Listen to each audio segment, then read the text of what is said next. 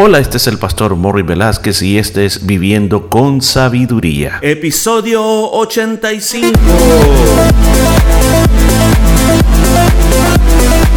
Y en el programa de este día estaremos aprendiendo cómo aplicar la sabiduría de Dios a nuestra vida a través del libro de Proverbios. Muchos consejos muy hermosos basados en la palabra de Dios. Todo esto y mucho más en Viviendo con Sabiduría. ¿Y qué tal? ¿Cómo se encuentra? Le saluda Morri Velázquez. Aquí estamos para un nuevo episodio de Una vida con sabiduría. ¿Cómo le ha ido en todas las cosas de la vida? Yo creo que no hay nada más precioso de saber de que contamos con la ayuda de Dios, que contamos con la gracia del Espíritu Santo para que nos dirija nuestra vida. Así que vamos a continuar, estamos en el capítulo 14 y vamos a los dos últimos versículos. Dice, la justicia engrandece a la nación, mas el pecado es afrenta de las naciones.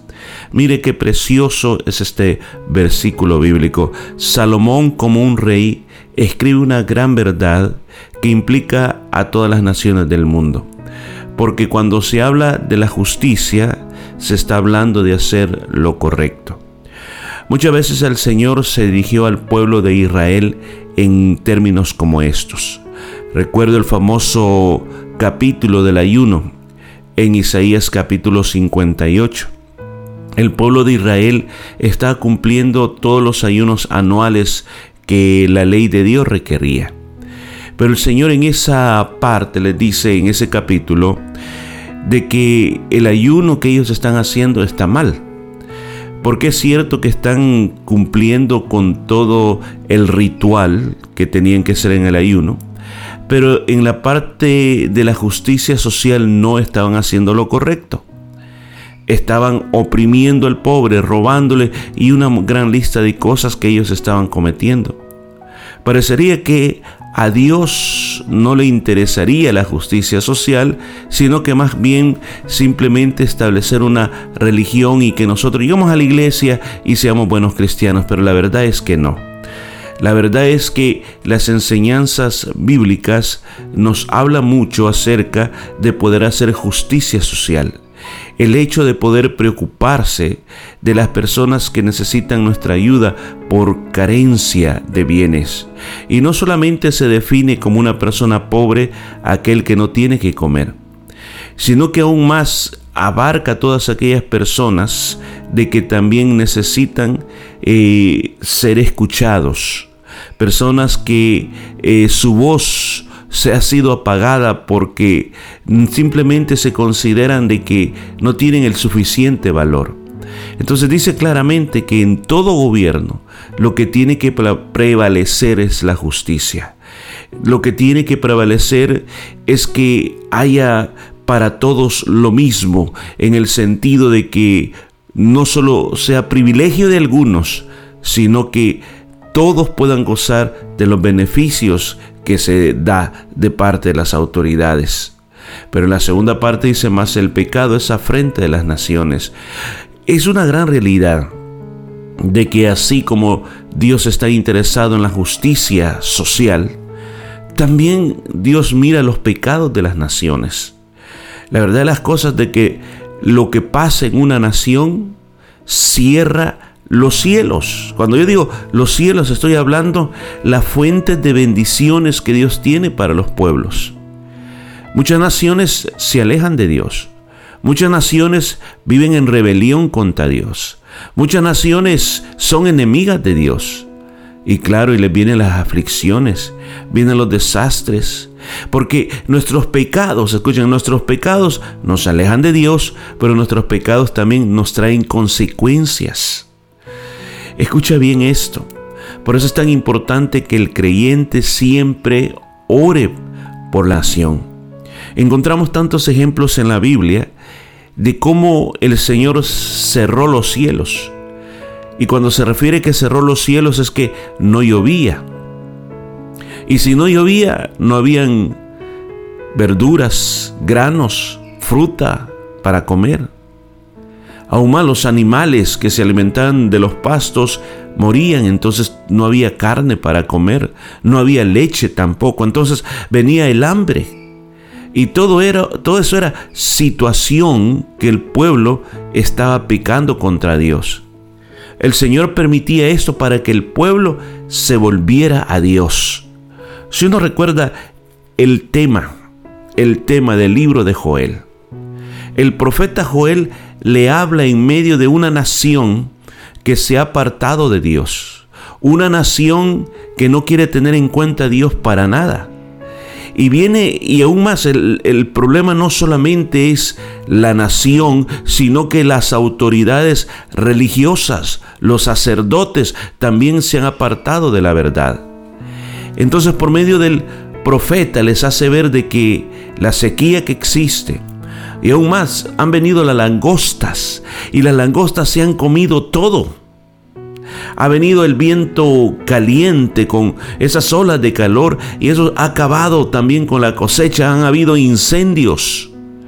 Y le dice al pueblo que reconsideren sus caminos. Le dice a los sacerdotes que vengan al altar, lloren delante de Dios, que se arrepientan para que el Señor perdone a la nación.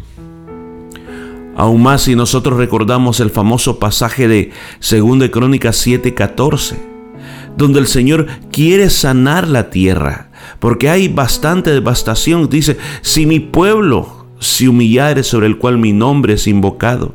Y el Señor comienza a hacer un llamado al pueblo de Dios que venga delante de Él, que pida perdón delante del Señor, que se arrepientan de sus pecados, que se aparten de sus pecados. Y entonces dice, y entonces sanaré la tierra. ¿Escuchó? Sanaré la tierra. Qué importante es lo que hace el pueblo de Dios en medio de una nación. Por eso siempre se recomienda que en nuestras oraciones pidamos perdón por los pecados de nuestra nación. Pero sigamos adelante, dice versículo 35 y final de este capítulo. La benevolencia del rey es para con el servidor entendido mas su enojo contra el que lo avergüenza. ¿De qué está hablando este versículo bíblico? Que hay un favor del rey para aquel siervo que es inteligente. Hay un favor del rey para ese funcionario que es capaz. Pero su enojo, dice, contra el que es incapaz o el que es sinvergüenza. Eso es lo que está tratando de comunicar este versículo. Parece que estos dos últimos versículos tienen que ver con la vida en el gobierno o con la vida en los países. Pero sin embargo, este versículo final nos hace también un llamado a poder ser en cuanto a nuestro trabajo entendido e inteligente. En todos los eh, ángulos de nuestra vida, tanto a nivel familiar, a nivel laboral, a nivel espiritual, ser personas que saben lo que están haciendo. Cuando uno sabe lo que está haciendo, es favorecido. Por el contrario, cuando uno no hace lo que tiene que hacer, y lo hace muchas veces por atenido o lo hace porque piensa que de esta manera es la mejor manera, no quiere seguir las instrucciones, no quiere ser eficiente, no quiere ser diligente en lo que hace, pues es de esperar que viene la ira del rey o problemas en la familia, problemas en el trabajo. Y muchas veces pensamos que la gente la tiene contra nosotros, pero simplemente es cómo nosotros hacemos las cosas, es lo que ha traído esa problemática. Pues este último proverbio nos está llamando a que nosotros reaccionemos ante esas cosas y podamos hacer algo al respecto, podamos ser eficientes y así evitemos problemas. ¿Qué lecciones podemos tomar para nosotros para este día? Bueno, lo primero, la primera lección, que así como la justicia enaltece una nación, pero el pecado traerá problemas a la nación. Pues esta primera lección, no nos olvidemos orar por nuestros países. Tomemos tiempo este día para venir delante de Dios y clamar por nuestra nación clamar por su presidente, clamar por los diferentes ministros, clamar por la policía, por los jueces, para que hagan justicia, para que la justicia corra como un río y que el Señor esté contra aquellas personas que detienen la verdadera justicia. Pidamos perdón por los pecados de nuestra nación. La segunda gran lección que nosotros podemos tomar en el versículo 35 es que hay beneficios cuando nosotros sabemos lo que estamos haciendo, cuando nosotros trabajamos con inteligencia en cualquier área donde nosotros estemos. Si últimamente las cosas han andado mal, pues ¿por qué no te detienes por un momento y tratas de aprender mejor? Preguntar, hacerte eh, ver, leer libros o ver la manera como tú puedes crecer en el área en el cual estás trabajando. ¿Cómo puede hacer mejor las cosas? Tómate un tiempo para analizar qué es lo que ha traído los problemas ¿Qué parte de lo que tú estás haciendo ha traído problemas en el área que estás trabajando? Ahora, pensemos como familia, como familia en lo que hacemos, ¿cómo podemos nosotros ser mejores miembros de nuestra familia? ¿Qué cosas son las que hacen enojar a los demás? Pensemos cómo podemos evitar eso y así ser mejores miembros de nuestra familia. Así que bueno, gracias a Dios por este día y nos vamos a escuchar el día de mañana. Y esto fue todo por este día. Nos escuchamos el día de mañana.